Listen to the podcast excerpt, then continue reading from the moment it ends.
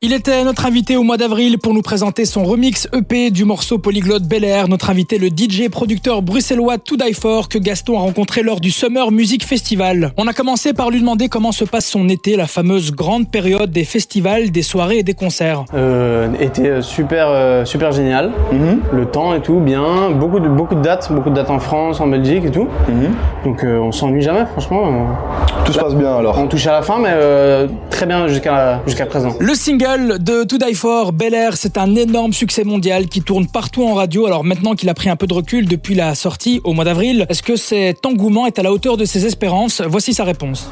Ouais, après euh, on propose un truc euh, où ça parle euh, anglais, ouais, anglais, français, italien, espagnol, donc à un moment euh, tu peux pas, t'essaies de toucher tout le monde, mais tu peux pas non plus attraper tout le monde comme il, comme il faudrait genre.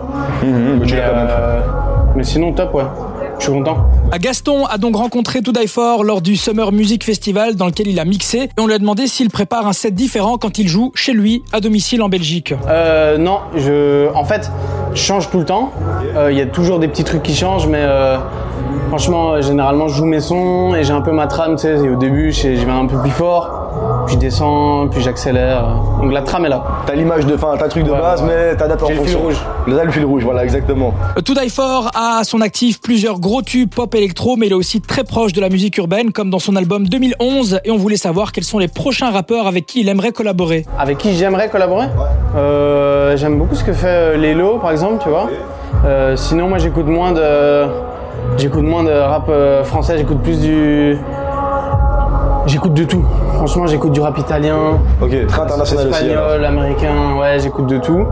Après là, si tu me dis un truc que je pourrais faire euh, vite fait en Belgique ou en France, euh, ouais, j'aime bien les lots. Ouais.